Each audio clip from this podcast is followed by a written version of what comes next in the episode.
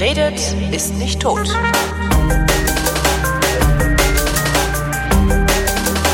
Vor einigen Monaten habe ich einen Schnapsbrenner interviewt. Sein Name war Severin Simon. Der hat erzählt, dass er einen Rum brennt und die Biomelasse auf möglichst äh, ökologisch neutrale Weise äh, von der Karibik nach Europa äh, bringen lässt. Und zwar mit einem Frachtsegler, den er eigens dafür gechartert hat oder zumindest wo er seine Ladung draufgepackt hat.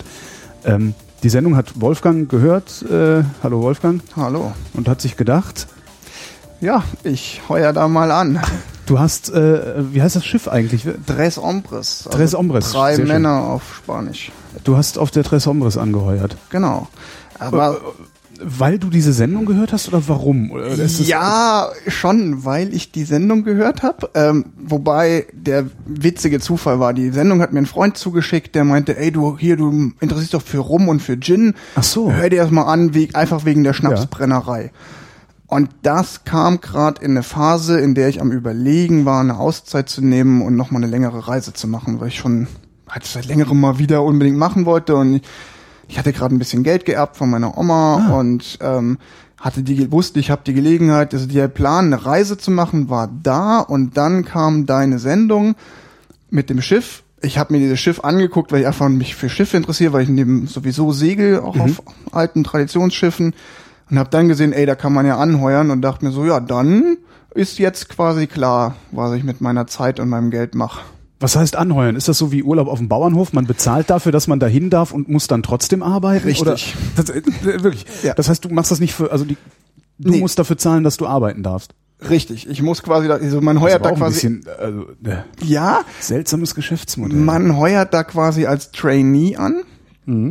Ähm, ich muss also auf dem Schiff ganz normal mitarbeiten, wie jeder andere auch. Das ist auf so einem traditionellen Schiff auch eine Nummer anders als das auf einer Yacht. Da muss man deutlich mehr anpacken. Ähm, und ja, ich zahle dafür, aber ähm, ich habe dafür Kost und Logis frei. Ja. Also ich habe quasi keine Kosten. Ich habe Kost und Logis, ich komme dahin, wo ich hin will ähm, und zahle auf dem Kahn, auf dem also auf der Tres Ombres auch deutlich weniger, als man jetzt zum Beispiel auf anderen Schiffen, die mehr Luxus bieten und bei denen man mehr urlaubsmäßig mitfährt, mit äh, zahlen würde. Also grob gesagt, wenn ich mit dem Rucksack durch Asien touren würde, würde mich acht Monate Reise genauso viel Geld kosten wie jetzt. du bist dann Schiff. acht Monate mit dem Schiff unterwegs dann auch. Genau. Weißt du schon, wo die Reise lang geht? Ja, die, die groben Stationen stehen fest. Da kann natürlich immer, je nachdem, ob die noch einen Ladungsauftrag dazu kriegen, noch ein anderer Hafen angelaufen werden. Aber starten werde ich in Den Helder in Holland. Und dann geht's erstmal nach Norwegen. Liegt ja auf dem Weg, wenn man in die Karibik will.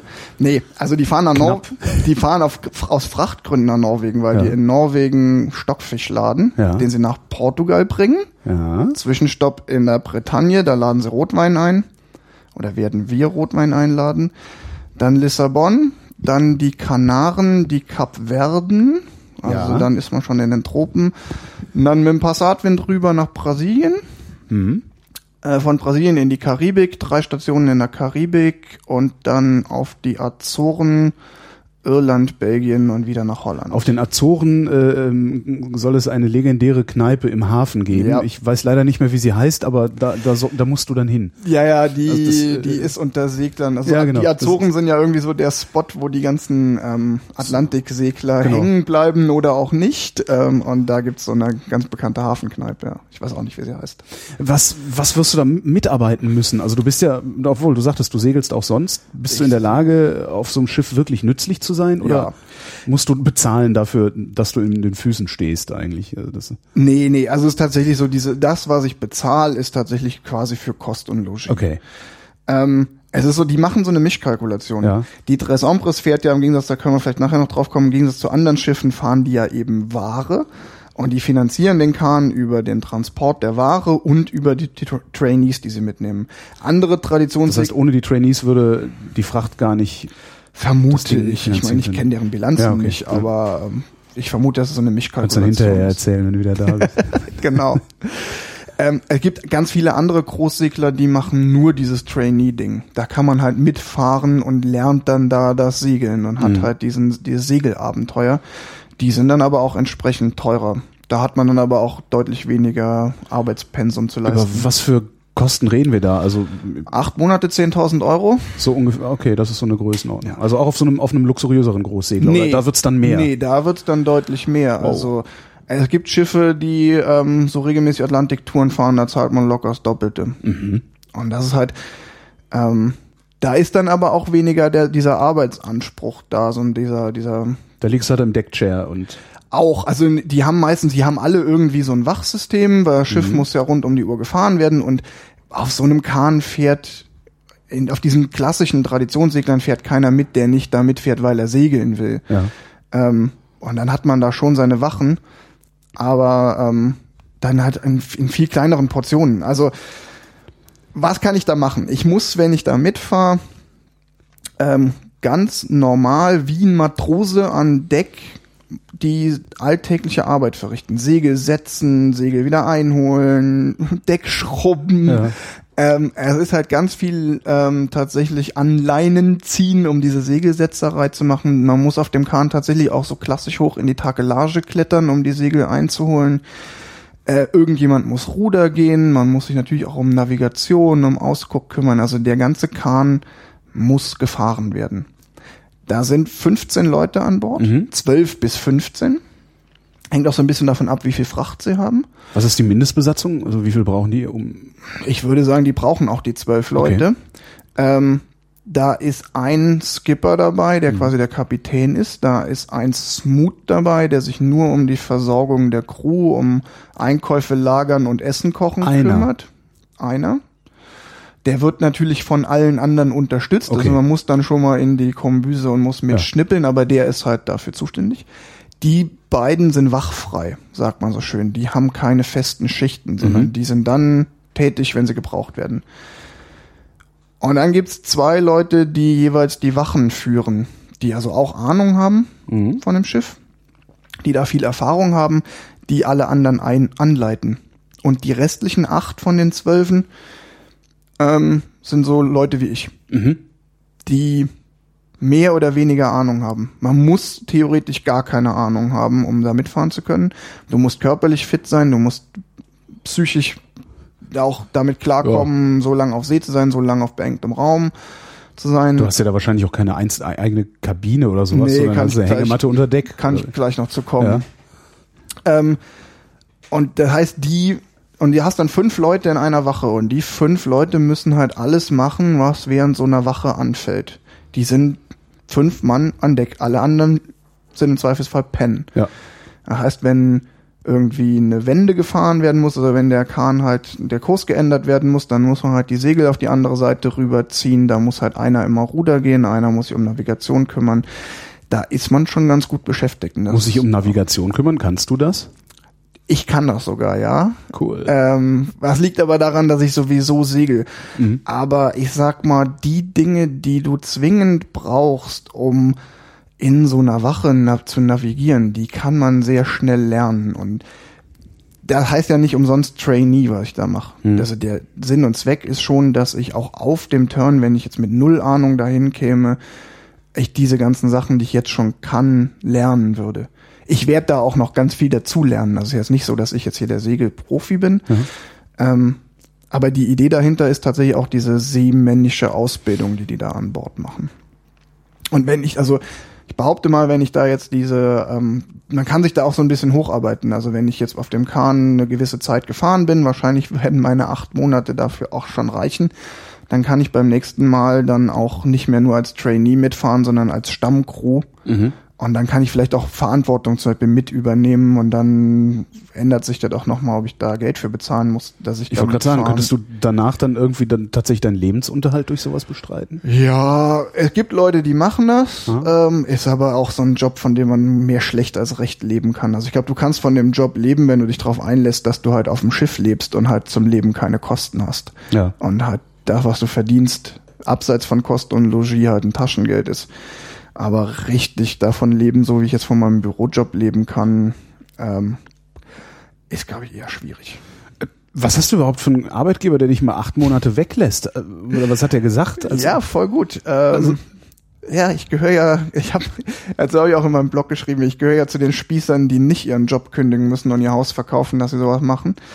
Ich arbeite bei einer kleinen gemeinnützigen Firma, die internationale Außen- und Weiterbildungsprogramme Ja. macht. Ich organisiere so Weiterbildungsprogramme für Führungskräfte, so Management-Trainings oder fachliche Fortbildungen, viel für chinesische Führungskräfte. Ähm, und ja, mein Arbeitgeber ist halt nur eine kleine gemeinnützige Firma, also klein, zwei, gerade- 200 Mitarbeiter. Ah, okay, ich dachte mit klein meinst du jetzt sowas wie fünf. Nee, von okay. daher klein in Okay. Anführungszeichen muss man relativieren, aber kein Riesending. Und der ist, Gott sei Dank, ist mein Arbeitgeber ähm, so mitarbeiterfreundlich, dass er sagt, er unterstützt so Initiativen und ähm, Hält dir acht Monate den Arbeitsplatz frei. genau. Ich habe halt ähm, eine Arbeits eine Freundin von, äh, ja Freundin und Kollegin von mir hat das halt ähm, letztes Jahr schon mal gemacht für vier Monate. Von daher wusste ich auch, okay, ähm, sollte eigentlich klappen, als ich die Idee entwickelt habe. Und im Endeffekt war es so, dass ich zu meinem Chef gegangen bin, habe gesagt, hier, ich habe die vor, die und die Tour zu machen. Und mein Chef Gott sei Dank gleich sagte, ja, ist eine coole Tour, mach mal und äh, müssen wir mal gucken. Wir müssen zwar noch gucken, wie wir das regeln, aber ich bin dafür, ich unterstütze dich dabei. Und jetzt habe ich so eine Sabbatical-Regelung. Ähm, gibt ja im öffentlichen Dienst auch relativ viel. Ähm, kann man aber auch in der Privatwirtschaft machen. Ich habe also mit meiner Firma einen Vertrag gemacht, schon letztes Jahr, dass ich ein Jahr lang nur 70 Prozent verdient habe. Ja, Da, bei gleicher Arbeitszeit natürlich. ja. Ähm, und dadurch Geld angespart habe, das mir jetzt ausgezahlt wird, während ich weg bin. So dass deine Sozialversicherung, Rentenversicherung, also Rentenkrankenversicherung weiterläuft. Genau. Rentenkranken, Ja, Arbeitslosenversicherung. super, Im Endeffekt ist das auch der einzige Grund, warum man so eine Regelung braucht. Ja. Effektiv verdiene ich acht Monate kein Geld. Ja. Und da hört dann zwar immer, ja, hier Steuerprogression, dann kriegt man ja mehr raus, kann man vergessen. Weil das sind 10 Euro am Ja. Ende, die, wenn überhaupt. Selbst wenn ich, also so viel macht das bei der Summe, um die da geht, nicht aus. Mhm. Ähm, aber wichtig ist halt, ich bin weiter sozialversichert, komplett. Und dafür ist diese Regelung halt total wichtig. Weil wenn ich das einfach mit unbezahltem Urlaub oder mit Kündigung gemacht hätte, dann würde ich an der Rente so viel ver verlieren. Ich hätte das Problem, wenn ich dann zurückkomme, kriege ich kein Arbeitslosengeld, falls mir irgendwie was Du dazwischen weißt nicht, geht. ob du einen angemessenen oder einen angenehmen Job wiederfindest. Äh, Ja, ist ja gar keine Frage. Ich müsste meine Krankenversicherung selbst bezahlen und die ist dann richtig teuer, wenn man sie einfach so mal selbst bezahlt. Also da habe ich echt großes Glück. Du sagtest, du bist auch schon auf anderen äh, äh, klassischen Segelschiffen mitgefahren. Wie, Ja. wie lang ist man denn da in der Regel unterwegs dann? Also auch acht Monate? Nee, also auf dem Schiff, auf dem ich normalerweise mitfahre, Normalerweise. ja, Okay. ich war jetzt gerade letzte Woche Ah, ja. wieder. Ähm, also ich fahre normalerweise auf einem kleinen Krabbenkutter, der ist so 15 Meter lang, aus den 30er Jahren. Mytilus heißt der. Ähm, ist ein Schiff, das irgendwann mal von einem Pfadfinderbund gekauft wurde und restauriert wurde. Und ich komme so ein bisschen aus der Pfadfinderei. Mhm. Äh, oder nicht nur ein bisschen, ich komme aus der Pfadfinderei und ähm, darüber bin ich auf dieses Schiff gekommen, weil die heute halt dieses Schiff betreiben und mit Jugendgruppen, vor allen Dingen auch Pfadfinder- und Wandervogelgruppen, ähm, Segelturns machen auf Nord- und Ostsee. Das sind 15 Meter Krabbenkutter aus den 20er Jahren ähm, und mit dem fahre ich in der Regel zwei bis drei Wochen im Jahr. Das sind immer Wochenturns, die wir da machen. Da gehöre ich halt zur Stammcrew, da gehöre ich Das ist aber auch ein Segelschiff, ne? Also Ist unter Krabbenkutter stelle ich mir immer so ein Stahlschiff vor. Nee, mit nee, so nee, nee. In den tuk, Motor, der 20er, irgendwie- 30er Jahren waren das auch noch Segler. Okay. Die hatten damals zwar auch schon eine Maschine, aber das ist ein Segelschiff. Mhm. Ähm, auch so ganz klassisch, ist ein Holzschiff, so mit einem Gaffelsegel, also so ein ganz altes, traditionelle Betakelung. Mhm. Ähm, Muss ich nachschlagen. ja, ein Gaffelsegel ist so ein Segel, wenn man den, um es den Hörern vielleicht ein bisschen leichter zu machen, ähm, da hat man, man hat ja noch was einen Mast Mhm. und das große Querholz unten ist der sogenannte Baum Mhm. und darüber ist nochmal das Segel, ist normalerweise dreieckig. jo. Ein Gaffelsegel hat nochmal ein Holz, das mit hochgezogen wird Mhm. und hat dadurch ein viereckiges Segel. Okay. Das ist einfach eine ältere Art Bauweise, weil man früher die Masten nicht so hoch bauen konnte und dann durch dieses Querholz oben aber eine größere Segelfläche Mhm. hinkriegt, als nur bei einem Dreieck. Okay. Ist einfach, kann man sich einfach vorstellen, ist eher trapezförmig das Segel als Mhm. ähm, die modernen dreieckigen Segel. Und man unterscheidet halt, sagt halt heute auch ganz oft, ähm, gaffelgetakelte Schiffe ist halt ein Begriff, so wie ähm, Rahsegler zum Beispiel. die, ähm, das sind diese klassischen, die die Segel quer haben. Ja. Mit den Querhölzern, die Ja, man eher so aus dem Piratenfilm Genau, kennt. wo man an der Ra aufgeknüpft wird. Genau. Das ist, Genau, das ist einfach nur so. Ja, ja. Also sorry, wenn ich da jetzt noch so Begriffe reinwerfe, ja immer schön, schön nachfragen, weil ich habe die Segelbegriffe natürlich auch irgendwie drin. Mhm. Also nochmal zurück zum Mytilus. Ähm, da habe ich vor drei, vier Jahren angefangen. Das erste bin ich da das erste Mal mitgesegelt, hatte Bock drauf und die suchen immer Leute, die halt aus äh, mit Jugendgruppen umgehen können und die Bock haben zu segeln. Dann tritt man da quasi im Verein bei und ähm, segelt dann als Stammcrew mit und leitet dann auf diesen Wochenturns dann die Jugendlichen an, Mhm. wie dieses Schiff zu bedienen ist. Da ist halt auch unser Anspruch ganz klar. kann man das, kann man das in zwei, drei Wochen lernen? Ja. Also nicht komplett. Aber du kannst, wenn du eine Gruppe von acht Jugendlichen hast, die, sagen wir mal, 14, 15 und aufwärts sind, dann schaffen wir es in so einer Woche, denen die wichtigsten Sachen beizubringen, dass die im Idealfall am Ende der Woche dieses Schiff bedienen können. Und zwar an jeder Position oder Genau. wie man das nennt. Genau, also wir haben dann, also natürlich fängt man dann so an, dass man sagt, man teilt erstmal die Leute so ein bisschen ein, ein paar machen eben, vielleicht gucken mal in die Navigation rein und schauen sich die an, ein paar setzen Segel, lernen die einzelnen Segel zu bedienen, man lernt dann die Manöver fahren, wenden, halsen. Das sind ja so die klassischen Segelmanöver. Und am Ende von der Woche kann man das dann auch. Segelst du auch so? Also kann ich dir auch irgendwie so einen Einhandsegler hinstellen und du fährst damit durch die Gegend? Oder kannst du nur große Schiffe? oder ist das egal, wenn man es einmal begriffen hat, wie Segeln geht? Ja, ähm, Weil ich seit Jahren äh, sage, ja, dieses Jahr lerne ich aber mal segeln und ich schaff's irgendwie nicht. ja, dann können wir uns ja mal verabreden, wenn ich wieder da bin, dann gehen wir mal zusammen. ich wollte so Einhand, also so Ja, ja, klein auf dem ja. See und so. Also vielleicht, ähm, ich hab, ich bin irgendwann mal als kleiner Stift mit einem Freund von meinen Eltern mitgesegelt und fand Segeln total super. Auch auf so einer Jolle, einfach auf dem Baggersee. Und damals fand ich Segeln total super, wusste aber gar nicht, wie man das so machen kann. Das war auch nicht bei uns zu Hause um die Ecke. Ich komme ja also aus dem, vom, aus dem tiefen Festland. Mhm. Und dann hatte ich irgendwann vor 15 Jahren mal die Möglichkeit, ähm, einen Segelschein zu machen, habe den auch mit großer Begeisterung gemacht, habe den aber nie nutzen können, weil ne, ich habe halt erst in so in der Trierer Region und knapp im Saarland bin ich aufgewachsen, gelebt. Da ist halt nichts mit großem Segelrevier. Hier Köln ist auch fuchtstrocken, gibt auch Jetzt keine zückst du ja die Regattastrecke auf dem Fühlinger See hoch und runter. ja, nee, also hier ist, langweilig. hier ist halt echt Ja. wenig mit, Ja. mit Seen und Segeln und deshalb ist diese Segelleidenschaft bei mir dann erst wieder aufgekommen, als ich auf dieses, auf Mytilus gestoßen bin, auf diesen historischen Kahn. Und als ich dann da angefangen habe, als Stammcrew zu segeln, hat einer der Skipper, mit denen ich gesegelt bin, gemeint, hey, du hast doch den Schein. Ähm, weil man braucht dann auch irgendwann, wenn man da Stammcrew werden will, braucht man sowieso einen Schein. Ich hatte den ja aber schon von früher, so einen, so einen Sportbootführerschein See. Ich habe auch einen Binnenschein, den habe ich damals so zusammen gemacht. Und der meint dann so, ja, also hier Mytilus kannst du ja jetzt ganz gut so, aber jetzt, ich empfehle dir echt, leih dir auch mal eine Jolle. Ja. Weil auf einem großen Schiff lernst du nicht richtig segeln.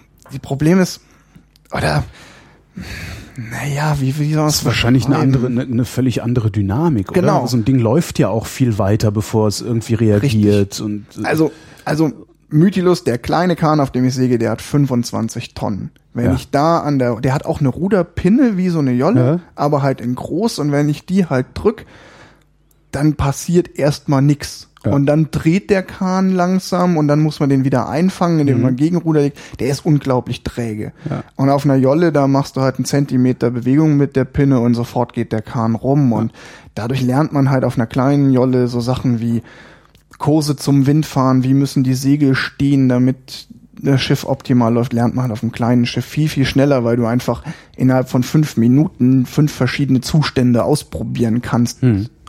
Kannst du auf dem großen Kahn nicht. Wenn du auf dem großen Kahn dich mal versteuerst und Geschwindigkeit verlierst, dauert es zehn Minuten, bis der die Fahrt wieder aufgenommen hat. Ja.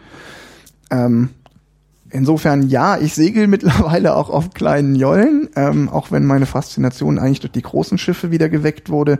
Aber Jolle macht halt auch total Spaß. Vielleicht ist es so ein bisschen auf dem Segel, auf dem Traditionssegler segeln ist so Oldtimer fahren. Mhm. Also schön so mit Tempo 30 durch die Stadt und dann mit 50 über die Landstraße und schön ne, mit viel Kraft am Lenkrad um die Kurve, weil man hat ja keine Servolenkung. Und Jolle ist irgendwas zwischen, zwischen Smart und Go-Kart. Also Ja. so klein, wendig, schnell. Da wird man dann auch mal nass. Ist beides gut. Warum bist du nicht noch mal nicht schon auf einen größeren Segler gegangen? Also es gibt ja noch noch größere Dinge, was weiß ich, so Sea Cloud und was da alles so unterwegs ist. Ja, Ja, ist ja noch Zeit. hätte man können. Also es gibt viele, die jetzt bei mir im Verein segeln, die auch auf anderen großen Schiffen, zum Beispiel Roald Amundsen, das ist ein großer Traditionssegler aus Deutschland, segeln, der dann auch über den Atlantik rüberfährt. Ähm, aber irgendwie hatte ich da bis jetzt eigentlich nicht so den Zug zu. Und witzigerweise war bei mir ja auch, als ich wusste, ich will diese Auszeit machen, stand Segeln ja gar nicht so im Vordergrund. Ich hatte gar nicht die Idee, boah, ich habe Geld und Zeit, jetzt gehe ich groß segeln, sondern die Idee war eher, ähm, jetzt mache ich noch mal eine große Reise und ähm, ich habe halt bin halt früher, also vor ein paar Jahren, als ich meine letzten großen Touren gemacht habe, bin ich viel durch Asien gezogen. Ich habe halt auch mal Sinologie studiert, deshalb auch meinen Job mit den Chinesen. Ähm, eigentlich lag das viel näher, dass ich sage so, hey, ich schnapp mir noch mal einen Rucksack, nehme mir ein halbes Jahr Zeit, ziehe mal noch mal durch, durch China, durch Zentralasien, da will ich unbedingt mal noch hin, da Kirgisistan, Kasachstan, die Ecke. Und dann kam mir durch Zufall eigentlich der Segler dazwischen. Und die Faszination daran, mit der Tres Ombres zu fahren, war aber gar nicht oder nicht vordergründig das über den Atlantik segeln. Über den Atlantik segeln ganz viele. Ich kenne auch ganz viele, die jetzt schon gemacht haben und auch sei es auf einer Yacht oder auf einem Traditionsschiff. Was bei mir die Faszination ausgelöst hat, war, dass die nicht zum Spaß rüberfahren. Ja. Die, ja, das wollte ich gerade sagen, die meinen das Die- ernst. Ja, die, Genau. genau. Ja. So ein bisschen- Das ist keine, keine, kein, das ist halt kein Urlaub. Ja. Richtig, die fahren nicht, weil sie, ähm, weil es da drüben schön ist und weil die die Idee, den Atlantik zu überqueren, faszinierend ist. Das kommt natürlich, spielt natürlich alles auch eine Rolle. Aber diese Idee, die fahren wirklich Fracht. Ja. Ähm, die fahren rüber in die Karibik, um da rumzuholen, um Melasse rüberzuholen, um Kakao, Schokolade einzuladen und die fair hier rüber zu bringen. Und es ist halt auch dementsprechend eine andere Tour, die die fahren. Der Anspruch an die Arbeit, die man da an Bord verrichtet, ist deutlich höher und auch die Route ist eine andere. Die fahren, ich habe mal irgendwo Die fahren halt die kürzeste oder die optimalsten Wege und nicht die schönsten. ja, beziehungsweise äh, es gibt Ankern in lauschigen Buchten. es gibt auf der Webseite von Adresse Ombres ein Video, was verlinkt ist, da sagt einer, ja, the ship goes where the cargo goes. Also wir fahren dahin, wo die Fracht hin muss. Und er heißt, die fahren halt auch mal in irgendwelche beschissenen Städte, die nicht schön sind. Also in Brasilien fahren wir nach Belém. Ich weiß nicht, ob du schon mal von Den Belém. Namen habe ich schon mal gehört, aber Belém ist halt so am, im Amazonas-Delta so ein Industrie, ja, Ja.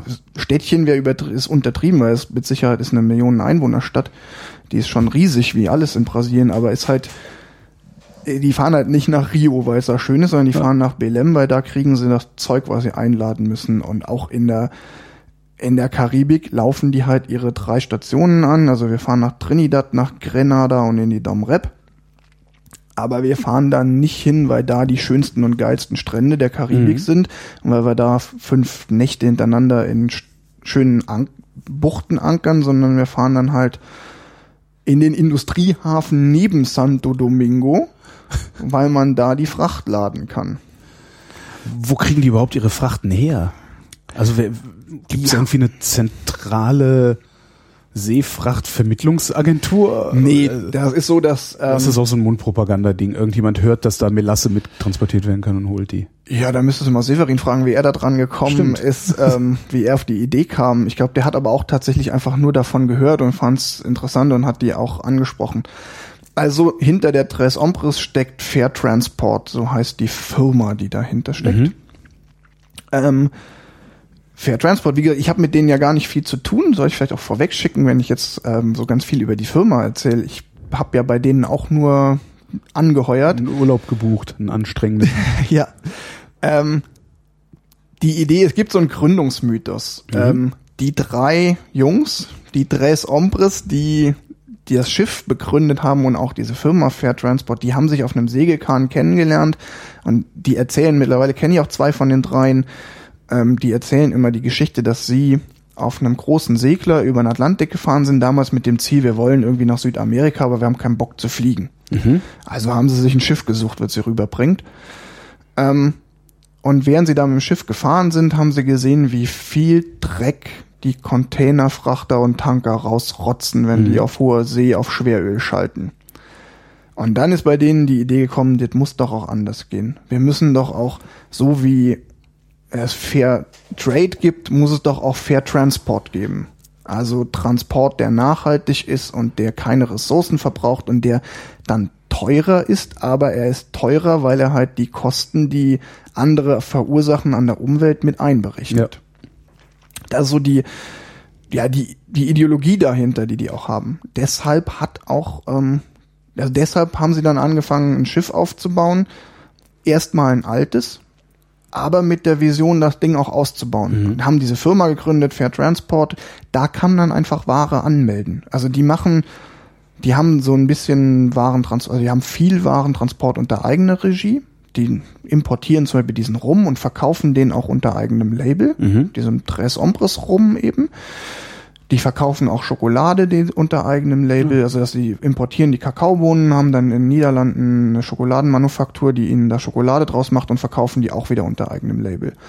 Man kann aber auch, wenn man bei denen auf die Webseite geht, einen Link gebe ich dir für die Show Notes, ähm, die haben da auch eine, eine Rubrik, da kann man sich einbuchen mit Ware. Mhm. Also Holger Klein kann zu Fair Transport gehen und kann sagen, ich habe ich will einen Sack Kaffee haben, äh, holt mir den mal in Guatemala ab. Ja, oder auch ich habe einfach eine Kiste mit Kram, die steht in in in Holland und die will ich nach Portugal haben, mhm. könnt ihr die mitnehmen? Und dann sagen die dir, ja, okay, kostet so viel. Halt, keine Ahnung, wie die ihre Preise kalkulieren, aber ähm, so wie bei einer Spedition auch. Du rufst ja. da an und sagst, ich habe Kram, der muss von A nach B. Ja, aber man muss halt erstmal drauf kommen, dass es so eine Alternative gibt. Also ja, also ich glaube, der, Kern, der Kerngeschäft machen die tatsächlich mit den Sachen, die sie selbst transportieren mhm. und unter eigenem Label, unter eigener Regie dann auch weiterverkaufen. Die, die bauen ihr Netzwerk gerade auch ganz stark aus. Ähm, es gibt so eine, noch so ein britisches Netzwerk, mit dem die zusammenarbeiten, New Dawn Traders, die auch so auf Ökotransport und fair gehandelte Ware ähm, spezialisiert mhm. sind. Ähm, da tut sich gerade relativ viel. Ähm, es gibt auch andere Initiativen, die versuchen, in der, in der Frachtschifffahrt viel ähm, mehr Umweltbewusstsein reinzubringen. Also du hast mit Sicherheit auch schon mal die Berichte gehört von diesen Ideen mit großen Segel, Segeln, ja, mhm. ähm, die ganz normalen Frachtschiffe ökonomischer und ökologischer zu machen. Ja. Es gibt auch ganz andere Ideen ähm, und auch verschiedenste Entwürfe und Forschungsprojekte in dem Bereich das ist auch eine kleine vernetzte Szene. Diese, die Fair Transport Leute sind insofern besonders, als dass sie gesagt haben, sie warten nicht drauf, dass eine große, tolle Innovation kommt, die ernsthaft konkurrenzfähig ist, sondern sie besetzen schon mal mit diesem historischen Schiff eine Nische, mhm. die mit Sicherheit nicht im globalen Maßstab äh, konkurrenzfähig ist. Also mit einem alten also die Tres Ombres ist irgendwann in den 40ern gebaut worden im Ursprung mit so einem alten Kahn. Ähm, wirst du, der hat auch 35 Tonnen Ladekapazität, das ist nix. Ja. Das sind zwei Container voll. Ähm, damit reißt du keinen Logistiker vom Hocker. Ja. Ähm, damit werden sie nie das große Geschäft machen, damit werden sie auch nie den Welthandel revolutionieren. Aber die Idee ist einfach zu zeigen, in der Nische funktioniert's. Und die haben auch den Plan, langfristig mit ähm, Hightech-Schiffen an den Markt zu gehen. Also die haben so ein Ecoliner-Prinzip, was quasi ein Hightech-Containerfrachter mit Besegelung ist, der dann mhm. auch Hybrid fahren soll. Und die haben auch irgendwie, arbeiten auch an Konzepten, dass sie dann ihre, ihre Routen ähm, auf so einen Hybridbetrieb optimieren, dass sie eben Wettervorhersage und Windvorhersage einkalkulieren und überlegen, wo komme ich mit dem geringstmöglichen Spritverbrauch mhm. in der bestmöglichen Zeit an mein Ziel. Statt einfach nur zu sagen, wir fahren den direkten Weg, weil ja. wir fahren ja eh unter Maschine, vielleicht zu sagen, okay, wir können wir zwei Tage Umweg in Kauf nehmen, dafür aber 20 Prozent Sprit sparen. Also die Vision hinter der Tres Ombres ist eine deutlich größere, mhm. nämlich die tatsächlich fairen, CO2-neutralen oder stark CO2-reduzierten Transport möglich zu machen, auch in großem Stil. Und das ist natürlich auch eine Vision, die ansteckend ist. Das Ja, ist halt klar. auch wieder dieses, Ja. die meinen das ernst, die machen das tatsächlich. Die fahren da nicht nur rüber, weil man in der Karibik Ja, und die cool sitzen baden vor allen Dingen kann. nicht nur in irgendeinem äh, äh, Shared Office und labern von ihren Visionen, sondern das, das kann man anfassen. Genau. Das ist schon Und sie, bemerkenswert. sie sind da auch ein Stück weit radikal. Die, Mhm. die Tres Ombres zum Beispiel hat keine Maschine. Die fahren Das heißt, bei Flaute ist da auch Flaute. bei Flaute ist Flaute. Und das ist tatsächlich das einzige Segelschiff, das ich kenne, was größer ist als fünf Meter oder was größer ist als so eine Binnenjolle, das keine Maschine hat. Aber hätten die da nicht irgendwie, was weiß ich, was, ein, wenigstens einen kleinen Elektromotor oder sowas sich reinbauen können, äh, den sie per Solar, äh, äh, ja. Ja, auch da habe ich mal ein Interview mit einem dieser Begründer gehört, der auch einfach frunk und frei gesagt hat, naja, es ist ein Teil ihrer Ideologie oder ihres, ihrer Vision, dass sie sagen, nee, wir, wir haben gar nicht erst. Dann gibt's den Rum halt eine Woche später. Genau, die planen halt ihre Fahrzeiten. Der, dieser Turnplan, den ich zurzeit hab, der basiert nur auf den Abfahrtzeiten an einem bestimmten Ort. Da steht dann halt mit drin, am so und so vielen, so vielen legen wir in Lissabon ab. Weil dann gehen auch neue Leute an Bord. Ob wir jetzt fünf Tage vor diesem Abfahrtstermin oder drei Tage vorher in Lissabon ankommen, das weiß nur der Wind. Da ist dann halt viel, das sind also Maximalzeiten, die die kalkuliert haben. Da kann man ja auch ganz gut, glaube ich, auf Erfahrungswerte bauen. Gibt's irgendwas, was du erwartest, so für dich persönlich von dieser Reise? Weil das ist ja schon ein dickes Ding. Also äh, ich hätte Ja, ja schon Probleme, acht Monate in einem Hotel in Spanien zu verbringen. Also, Ich bin mir da nie so sicher. Ich hader da immer mit mir selbst. Ist es wirklich so ein dickes Ding oder nicht? Es gibt Momente, da erschrecke ich davor und denke mir so, krass, dickes Ding. Ähm, weil ich ganz ehrlich auch sagen muss, ich weiß nicht, ob wir in acht Monaten drüber sprechen und ich sage, jawohl, ich bin von Anfang bis Ende mitgefahren. Ich habe keine Ahnung. Ich halte mir... so kann auch sein, dass du irgendwo einen Föhn kriegst in Belem und den nächsten Flughafen aufsuchst, weil du es nicht mehr erträgst. ja, Was würdest du nicht mehr ertragen können? Was wäre das? Privatsphäre? Ich weiß es nicht. Pri ja, es ist, es, es kommen ganz viele Sachen zusammen. Es ist acht Monate unter den Bedingungen zusammengefärscht sein mit zwölf Leuten ist mit Sicherheit schwierig. Ähm, um es mal, um mal so ein bisschen über das Leben an Bord zu Ja. sprechen. Kein Strom. Weil Du der Strom, der an Bord ist, der kommt aus zwei Windgeneratoren und einem Solarpanel. Den brauchen sie für die Navigationsgeräte und Radar und die Ausstattung. Das heißt, du musst dein eigenes Solarpanel mitnehmen. Ich habe tatsächlich mir ein kleines Solarpanel gekauft, um meine Kameraakkus zu laden. Ja. Ähm, keine Dusche. Nicht mal so ein, so ein Sack, der du irgendwo kannst hängt. dir theoretisch einen Eimer über den Kopf kippen, Mhm. aber du musst davon ausgehen, auf den langen Überfahrten ist Trinkwasser rationiert. Ach ja, klar, du. ja, ja. Da ist nichts mal mit, ich kipp mir mal 10 Liter Süßwasser über den Kopf, weil Ja. du hast nur, keine Ahnung, 5000 Liter Wasser. Die Nimm dir einen Langhaarschneider noch- mit. Ja. Ähm, dann lebe ich da mit acht Leuten in einer, im Vorschiff vorne in der Spitze vom Bug, Mhm. in einer Ku- Kabine. Also ein Raum, der ist ungefähr halb so groß wie das Zimmer, in dem wir gerade sitzen, also gefühlte zehn Quadratmeter. Ja. Da sind vier Kojen jeweils an der Seite und in der Mitte ist gerade so viel Platz, dass du genug Platz hast, dich da umzuziehen und dich zu wenden. Aber du hast wenigstens deine eigene Koje oder teilst du die auch noch? Nee, ich habe eine eigene Koje an Bord, aber die ist offen, also da ist auch nichts mit. Da ist, ich habe halt keinen keinen Raum, den ich, wo ich die Tür zumachen kann. Ja. Nicht Ähm, mal ein Vorhang oder sowas. Nee, nö, nicht mal ein Vorhang oder sowas.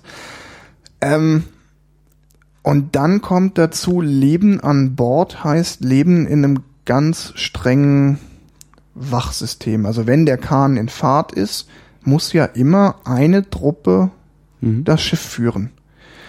Und im Gegensatz, da kommen wir jetzt wieder vielleicht zu einem Unterschied zu anderen Großseglern, im Gegensatz zu anderen, also viele Großsegler fahren mit drei Wachen. Ja. Äh, da hast du immer vier Stunden Wache, acht Stunden frei, vier Stunden Wache. Das ist zu ertragen. Also zum Beispiel 8 bis 12 hast du Wache und du hast dann vormittags 8 bis 12 und abends 8 bis 12. Oder du hast halt die 12 bis 4 Wache, also die Hundewache, da hast du dann halt nachmittags und mitten in der Nacht. Die Hundewache. Ja, weil die halt diese 12 bis äh, 4 Uhr morgens ist halt so die von Da jault Wach- man am lautesten. Ja, genau, da Okay. jaulst du am lautesten. ähm, den Rest des Tages hast du frei. Mhm. Das heißt, erstmal, wenn man es mal so im Kopf durchspielt, du hast von 8 bis 12 Wache, dann hast du den Nachmittag frei, Mhm. hast nochmal von 8 bis 12 eine, eine Schicht Und kannst dann erstmal acht Stunden und pennen. gehst dann in Bett bis 8. Ja. 12 bis 8 Uhr pennen mache ich dir so lange wie ich will. 8 Stunden Mhm. reicht. Sogar mir als Langschläfer. Ja. Auf der Dres Ombres habe ich ein Zwei-Wach-System. Vier und vier. Und vier. Vier und es ist ein bisschen krumm. Ja. Über Tag sechs Stunden, 8 bis 14 Uhr Mhm. oder 14 bis 8 Uhr und über Nacht vier Stunden, also 8 bis 12, 12 bis 4 und 4 bis 8. Dadurch wechselt der Rhythmus. Du hast einen Tag die Vormittagsschicht, einen Tag die Nachmittagsschicht. Du kannst aber dir dann an einer Hand ausrechnen, du wirst nie mehr als fünf Stunden am Stück schlafen Ja. weil du in so einer sechs Stunden Wache, die sechs Stunden Wache läuft ab, wenn die die Vormittagsschicht ist. Mhm. Da ist Wecken, ich weiß gar nicht genau, wann dann geweckt wird. Dann stehe ich auf, gehe frühstücken. Um acht ist Wachwechsel. Das heißt, du Um kannst auch nicht bis zehn vor acht pennen und dann da hochgetorkelt Ich kommen. muss ja noch du was essen genau. und ich muss ja. vor der Wache was essen. Ja. Weil ich esse erst, dann ist Wachwechsel, dann ist die andere Wache, legt sie im Bett. Und um zwölf ist wieder Mittag, also ist Wachwechsel, dann gehe ich zum Mittagessen. Leg mich dann in Bett, bis ich, selbst wenn ich dann mittags schlaf, bis ich schlaf, ist halt dann einhalb, zwei. Ja. Und dann kann ich wieder bis 8 Uhr meine fünf Stunden pennen. Beziehungsweise in den Nachtwachen hast du dann um 8 frei, isst schnell wird, gehst pennen, pennst vielleicht deine zwei, zweieinhalb Stunden, hast dann vier Stunden Wache und kannst dann auch wieder deine drei, dreieinhalb Stunden. Da hast du dann so eine Zeit, da kannst du vielleicht mal die komplette Freiwache verpennen, aber da ist nicht viel.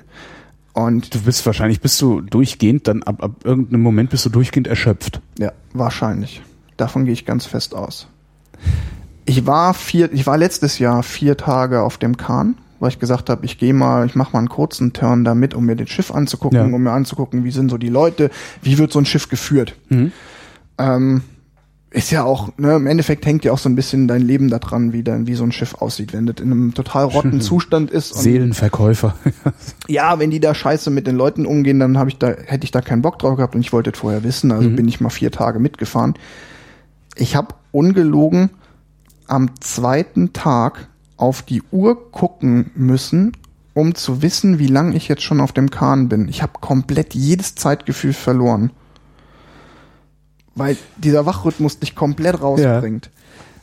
Und Aber das könnte, könnte halt auch, in, also ich stelle mir das auch sehr interessant vor, wenn du auf einmal äh, außerhalb von Raum und Zeit dich Ja, befindest.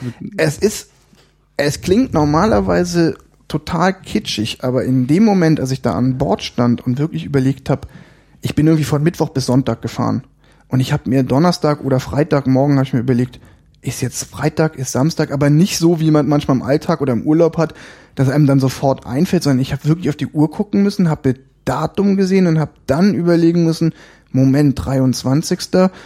Äh, ich bin am 20. an Bord gegangen, also ist heute der dritte Tag. Ich musste wirklich richtig überlegen. Und da ist mir dann dieser Satz eingefallen, den man manchmal so in, in Romanen hört, dieses Einswerden mit dem Schiff. Ja. Das ging mir dann durch den Kopf und ich dachte mir so, eigentlich ist die Phrase total kitschig, aber in dem Moment war es wirklich so, dieser Wachrhythmus bestimmt dich komplett. Du bist da drin. Dann war ich auf diesem Turn noch unglaublich seekrank. Ähm, das macht dich ja noch mal rammdösiger. Das ist nämlich auch noch ein Faktor, der dazu kommt. Ich dachte, man ist entweder jemand, der seekrank wird oder man ist das nicht. Nee, es ist leider nicht so. Oh. Ähm, kann ich gleich noch mehr zu sagen. Ähm, also es gibt ganz viele Faktoren, die, die Herausforderungen sind. Und ähm, das ist aber auch wieder dieses, die, der Punkt für mich gewesen. Ähm, ich weiß bei der Tour nicht, ob ich sie zu Ende durchziehe. Ich kann mir tatsächlich gut vorstellen, dass ich in Belem sage, nee, ich habe jetzt einen Rappel, ich steig aus. Aber kannst du dann einfach aussteigen? Ich meine, die sind doch im Zweifelsfall auf dich angewiesen. Du kannst doch nicht deine Crew im Stich lassen. Ja. Jetzt habe ich dich an den Eiern. Ja, ja. Wenn das jeder macht, hast du sicherlich recht. Ja. Ja. Ähm, keine Ahnung, wie, also ich weiß nicht, was die machen würden, wenn tatsächlich so viele aussteigen, Ja. dass sie den Kahn nicht mehr fahren können, dann hätten die ein Problem.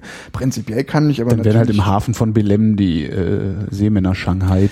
Vielleicht, prinzipiell kann Das ich, wäre mal eine Meldung. ja, prinzipiell kann mich aber natürlich niemand dran hindern, ähm, auf dem, Natürlich. da von Bord zu gehen. Ich bin ja trotzdem noch freier Mensch. Ähm, aber diese, diese Idee, dass ich da, es ist, mir kam da auch wieder so dieser Begriff echtes Abenteuer so ein bisschen in den Sinn. Es ist halt, es ist keine Reise, die ich vorkalkulieren kann. Und es ist eine Reise, die zu ganz großen Teilen fremdbestimmt ist. Mhm. Wenn ich mit dem Rucksack durch Asien fahre, was ja meine Alternative war, und ich hab irgendwo das Kotzen, weil die Stadt scheiße ist, weil die Leute scheiße sind, dann setze ich mich halt in den Zug und fahre woanders hin.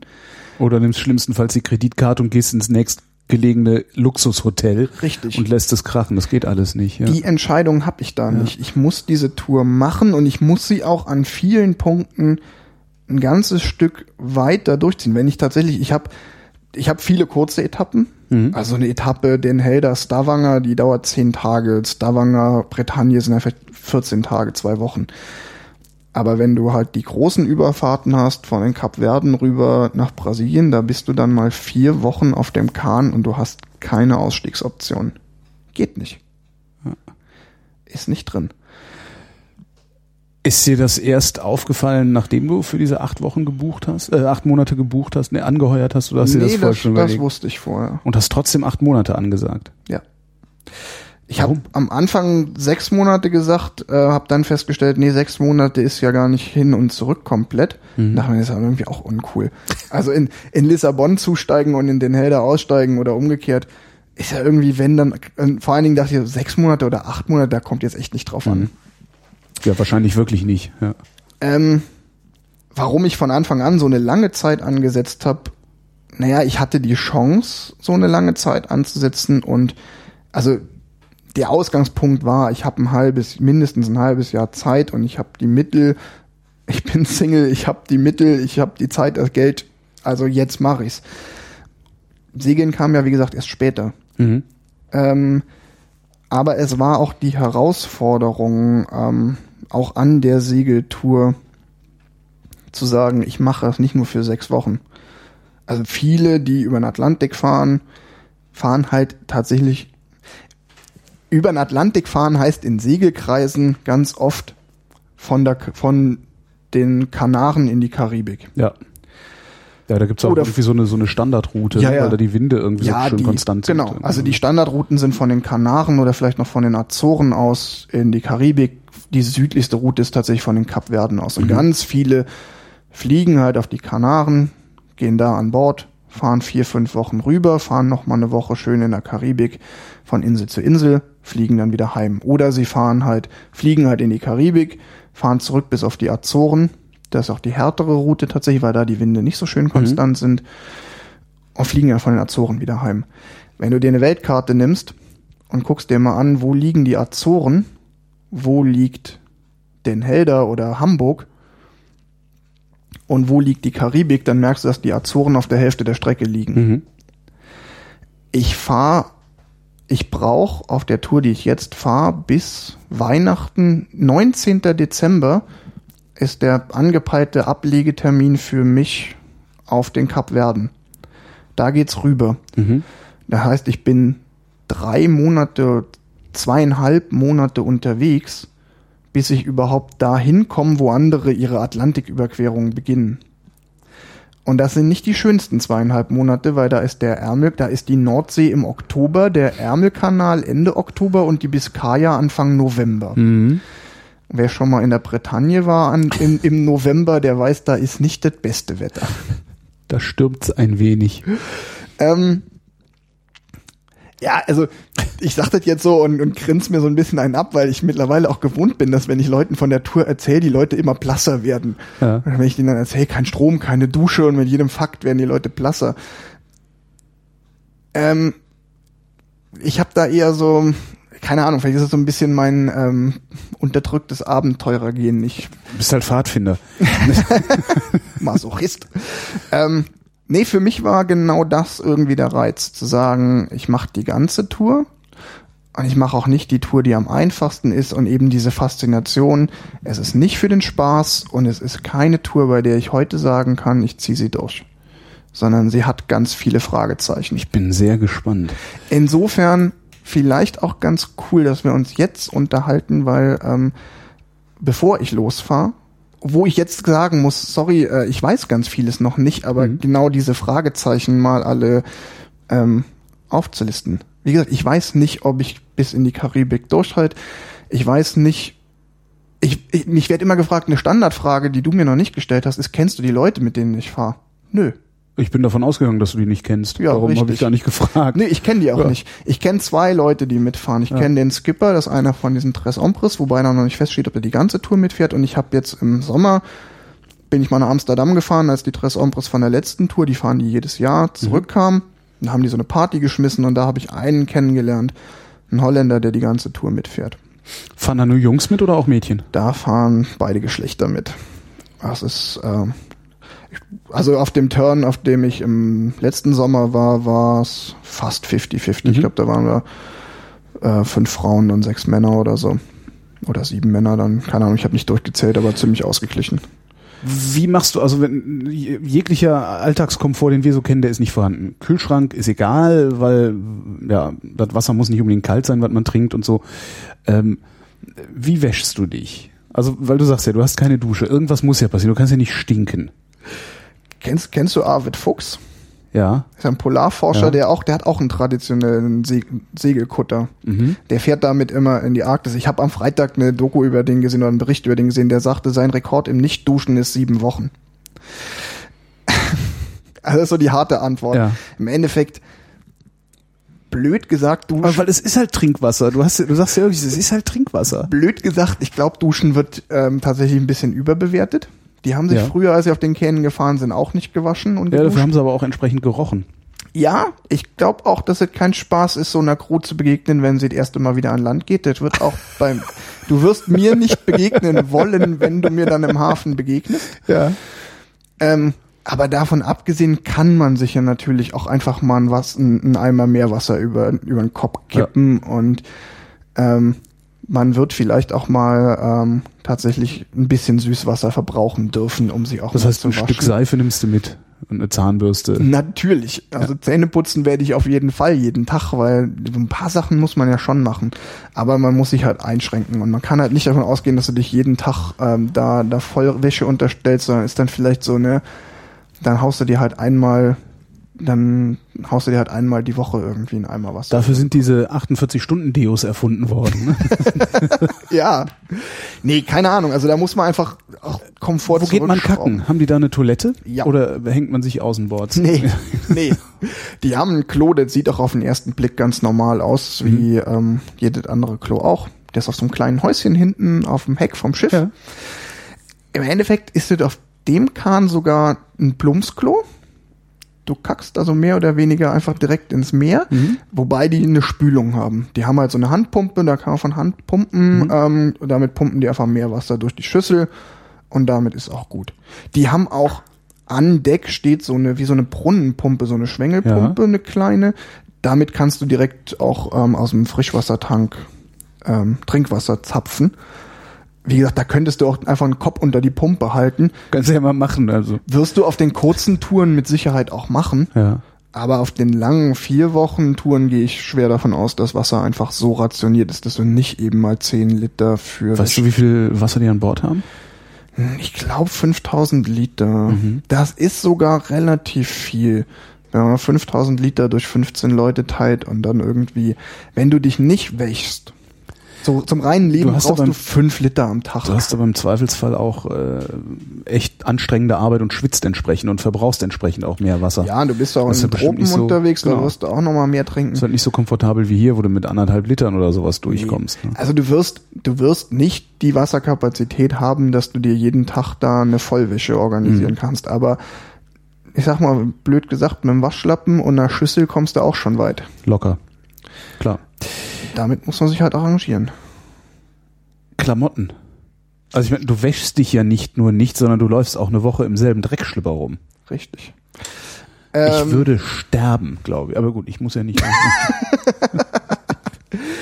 ist gerade meine, meine heißeste Frage, wenn ich drüber nachdenke, was muss ich alles einpacken Ja. und machen?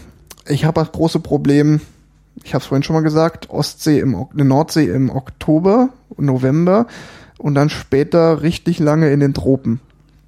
Ich habe also ein Problem, dass ich auch verschiedene Klimata hab, durch die ich durch muss.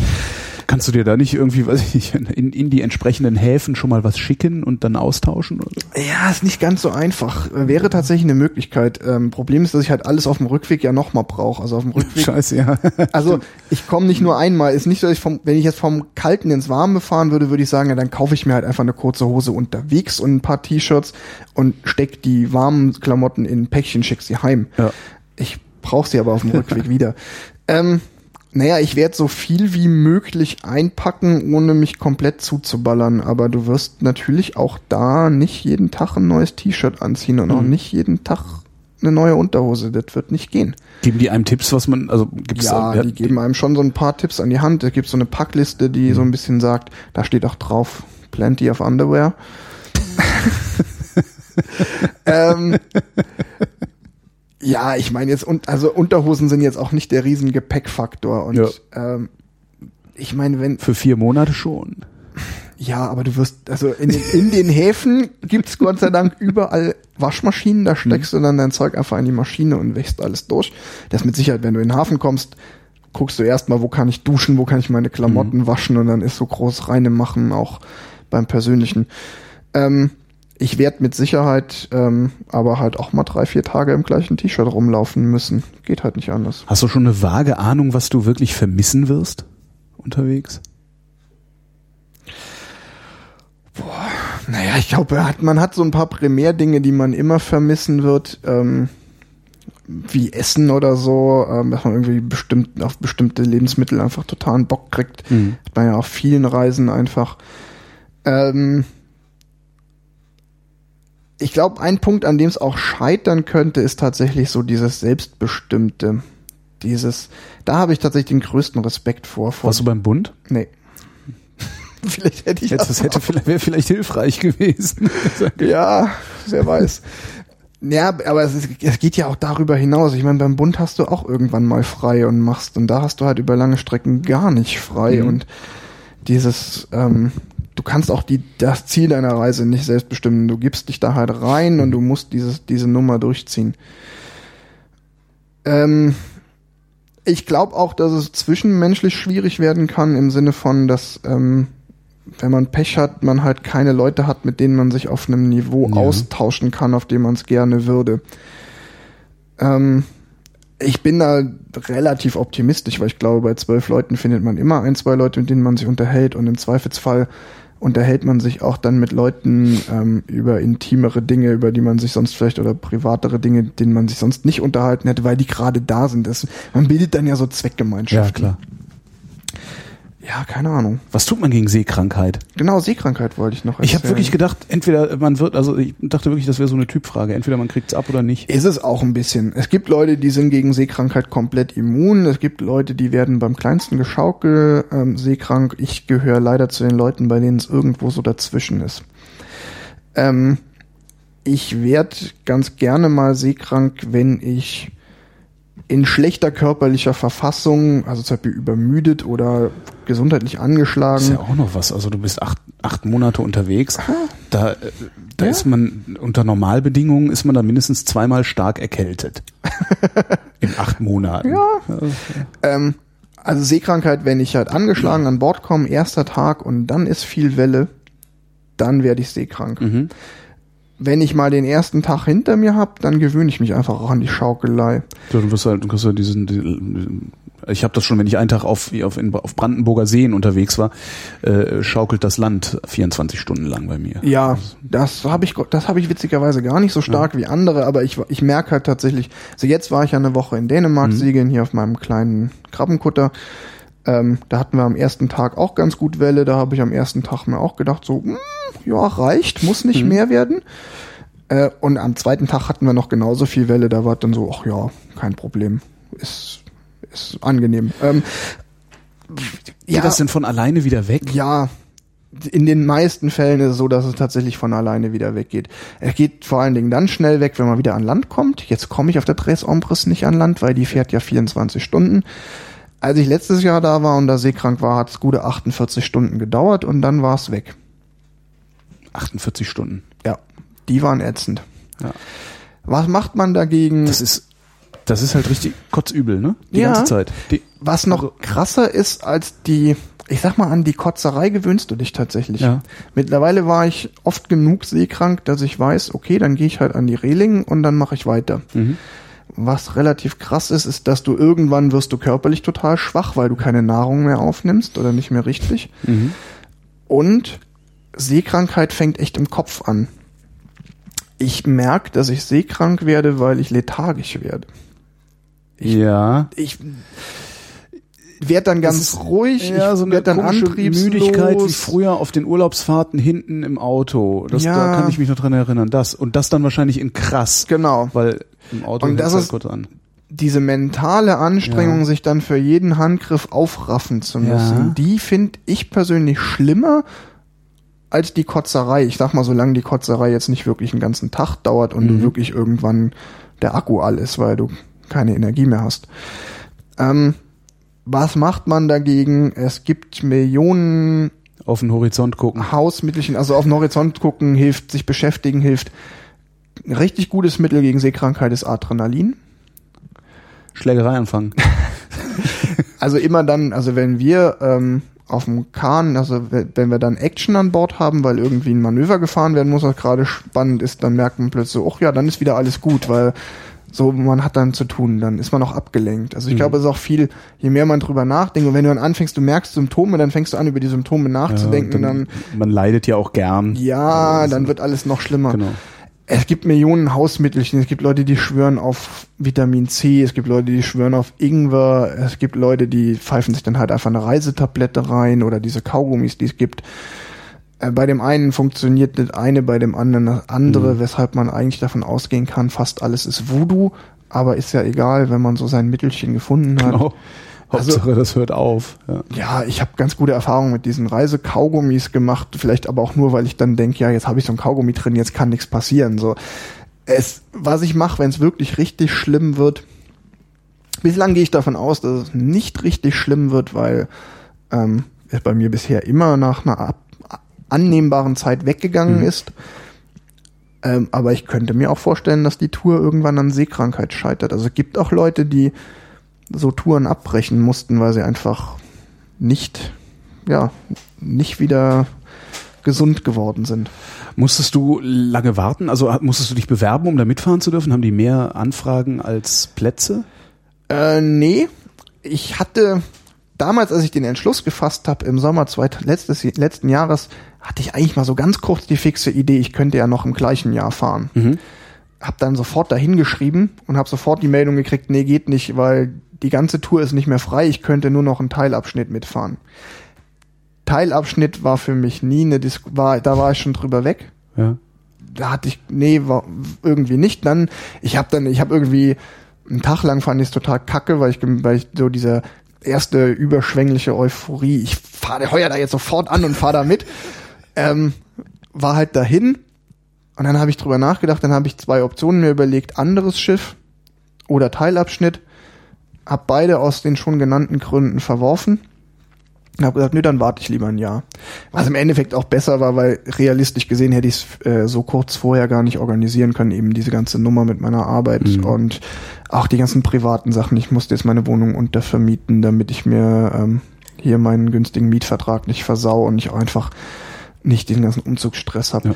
Die ganzen organisatorischen Sachen hätte ich gar nicht so schnell hingekriegt. Von daher war es ein guter Wink mit dem Schicksal.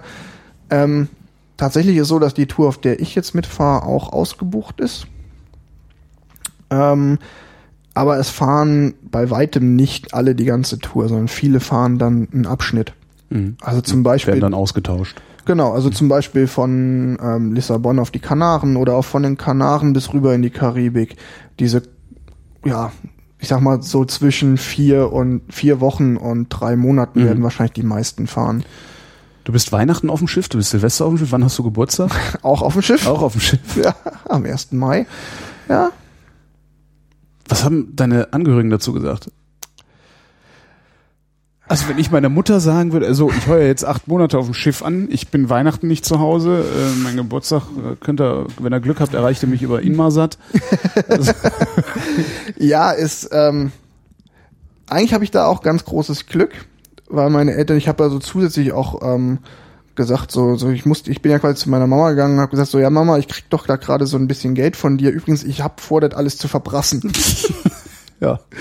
ich glaube, wenn die in dem Moment gesagt hätte, nee, mach das nicht, leg das mal an, hätte ich, glaube ich, auch echt ein zu schlechtes Gewissen bekommen. Aber coolerweise hat meine Mama gesagt, eigentlich bin, also die, die fand das cool und sagte sowas wie, du investierst die, die Kohle und die Zeit in eine Erfahrung, die du so nie wieder machen könntest, mach's.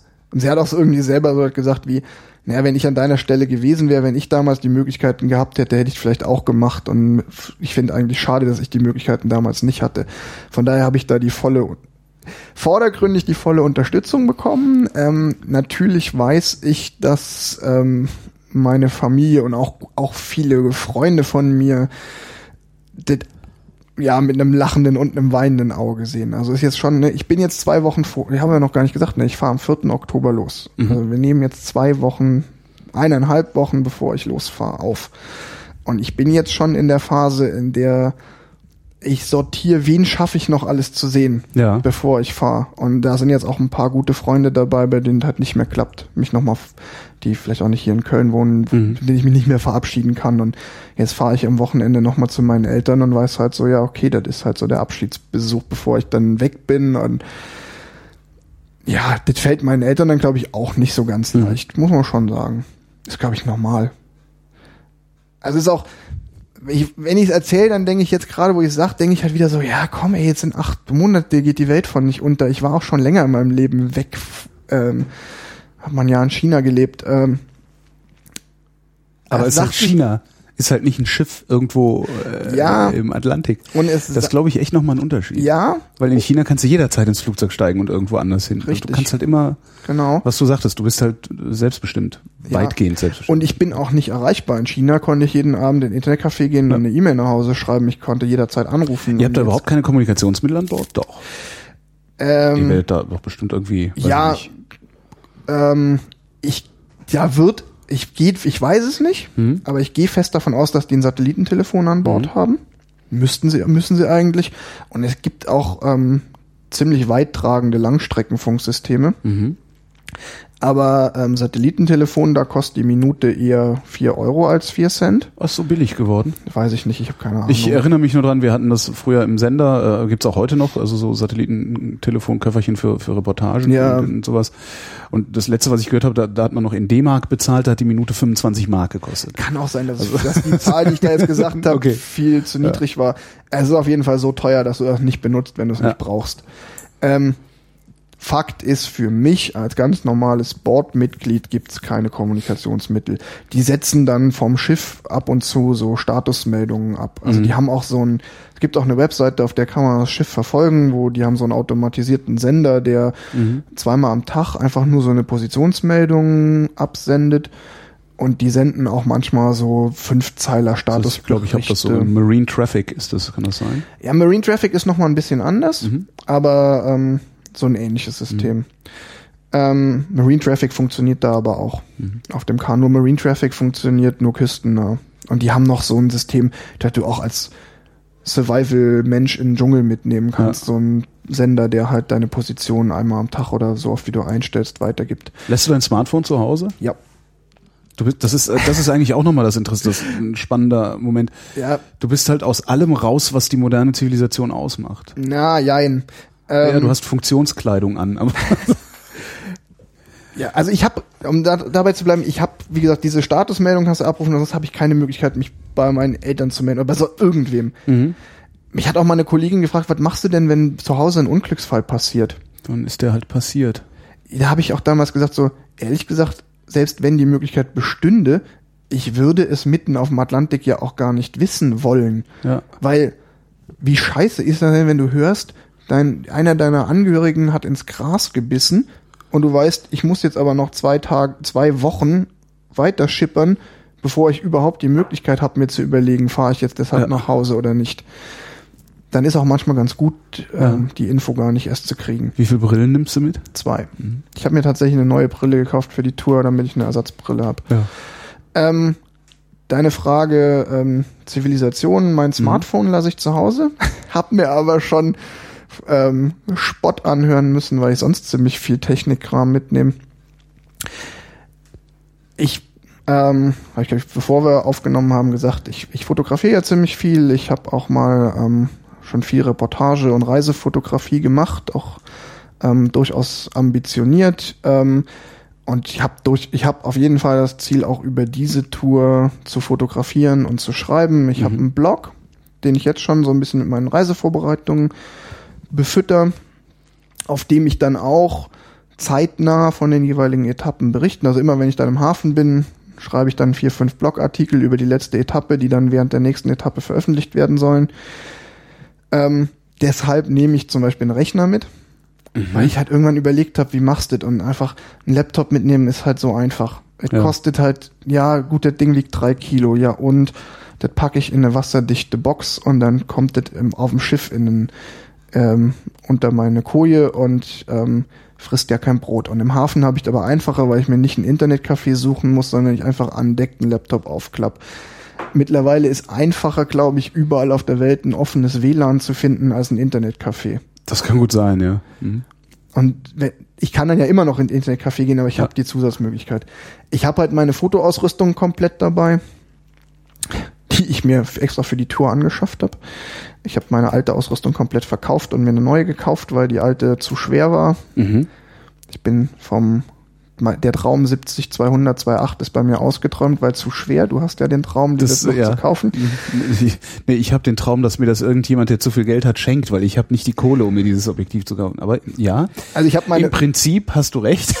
Ich habe meine Vollformatkamera verkauft Ja. mit allen Objektiven und mir eine kleine Systemkamera mit Wechselobjektiven gekauft, Mhm. weil die ähm, unter den Bedingungen qualitativ locker das gleiche leistet, aber halt ein Drittel wiegt und Welche hast du genommen? eine Olympus OMD. Mhm.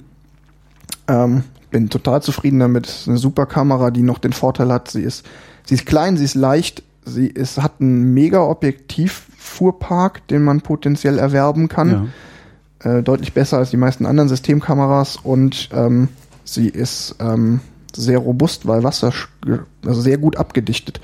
Die kann man tatsächlich unter den Wasserhahn halten, um sie sauber zu machen. Das ist bei solchen Sachen ein Argument. Ja, das waren so die Argumente. Wobei klein und leicht war das Hauptargument. Mhm. Und ähm, ich habe mir die gekauft, hatte sie eigentlich vor, parallel zu meiner Profi-Ausrüstung zu benutzen. Hab dann aber festgestellt, brauche ich gar nicht. Ich habe die Profi-Ausrüstung noch viel früher verkauft, als ich wollte. Wobei diese OMD, die ich habe, ähm, ist ähm, alleine preislich im gleichen Sektor wie meine alte Vollformatkamera. Mhm. Also das ist auch ein Profi-Gerät. Ja, wie gesagt, ich will fotografieren, ich will bloggen, deshalb habe ich viel Technik dabei. Mal sehen, ich will vielleicht auch der ein oder andere darüber veröffentlichen, nicht nur bei mir im Blog. Kannst du es nicht eigentlich, kannst du das doch an die Mare verkaufen oder sowas? Ja, da will ich tatsächlich äh, dann mal versuchen, aber es läuft alles nur mit, ähm, du hast entweder Material und verkaufst das dann, also die, du verkaufst nichts im Vorfeld. Okay. Von daher ähm, Material haben, das Material irgendwo hinschicken und sagen, hier, ich biet's euch an, wollt Mhm. ihr haben. Das ist der Weg. Ja, das ist auch ein, eigentlich ein sehr, ein sehr undankbares Geschäft, aber ähm, das geht ja einfach drum, ich will daraus was machen, weil das ist mein, das ist auch einer meiner, meiner Kindheits- und Jugendträume. Da gibt's so viele tolle Reportage- und Reisefotografen, von denen man früher schon über den Geoheften Ja. geträumt hat. Ja. Hast du eigentlich den Rum schon mal probiert von Ja. Severin Simon? Ja, Wie Den fandst du den? gut. Gutes Zeug. Ja, Ähm, ich auch. Ich habe mir den gekauft tatsächlich. Ich habe ihn Ich letztens. auch. Ich habe ihn. Ähm, ja, weil ich auch dachte, ich muss dann ja auch einen Rum haben, der mal mit meinem Schiff gefahren ist, weil ich trinke ja auch tatsächlich ganz gerne mal einen Rum. Da bin Mhm. ich. Rum und Segelei ging bei mir auch so Hand in Hand, weil die Seefahrer natürlich dann auch alle mal einen Rum Wie trinken. ein Grog. Ja. ähm, Und ich habe witzigerweise die Flasche, die da vorhin noch im Regal, oder bis letzte Woche noch im Regal stand, habe ich jetzt gerade, ich war ja in Dänemark Mhm. letzte Woche äh, segeln und da haben wir sie gerade leer gemacht. Aber der ist, ein, der ist gut. Fand ich auch. Der Gin von ihm ist auch gut. Ja, aber ist kein Gin. Also ist halt ist nicht das, was man als unter Gin erwarten würde. Also ich habe halt Hast du mal versucht, einen Gin Tonic draus zu machen? Ja. Ist mir nicht gelungen. Also ich dachte, nee, das schmeckt nicht, das geht nicht. Ach, ich finde den eigentlich ganz gut. Echt? Ich, Ja. ich trinke den halt pur, aber ich als Misch-Gin funktioniert der bei mir nicht. Das ist, Okay. Das ist ganz witzig. Nee, ich fand den ganz. Ich finde den sehr geil. Der Whisky ist übrigens auch gut. Den habe ich meinem Bruder mal geschenkt. Also mittlerweile bin ich bei Silverin Simon. Ja, nee, Stammkunde bin ich nicht, aber. Ich habe einmal alles bestellt. Äh, Dummerweise, dummerweise habe ich, hab ich hinterher gedacht, hättest ja mal fragen können, ob er dir schenkt. Aber ja, also, also, Naja. also wenn er zuhört, äh, Genau. Silverin, ne, äh, wir, ich, wir brauchen hier nochmal. ich bin auch immer zu haben. Nee, ist witzig, weil, äh, wie gesagt, er ist ja auch mindestens genauso dran schuld, dass ich diese Tour mache und ähm, Ja. diese Faszination. Ich habe ja auch Kontakt zu, zu ihm dann aufgebaut, weil die Idee war über diese, ich will eine Reportage darüber machen, dachte ich, eigentlich ist der Rum halt auch einer der besten. Es gibt halt verschiedene Anknüpfungspunkte, wenn man darüber eine Geschichte erzählen will, diese ganze Fair Transport Nummer, aber ich finde eigentlich auch den Rum viel spannender, Eigentlich kann weil man das über den Schnaps erzählen. Ja. Genau, und deshalb hatte ich, hatte ich Severin Simon dann mal angeschrieben und meinte, ey, hier, ähm, ich hätte Bock, nächstes Jahr fahre ich da mit und ich hätte Bock, mal was über deinen Rum zu erzählen, von der Plantage bis zu dir in Ja. die Rhön, wo du ihn machst. Und wenn alles klappt, fahre ich vielleicht nächstes Jahr, wenn er dann mit der Melasse, die ich rübergesegelt habe, dann rummacht, auch mal zu ihm. Und Das heißt, du transportierst ta- tatsächlich auch seine Melasse?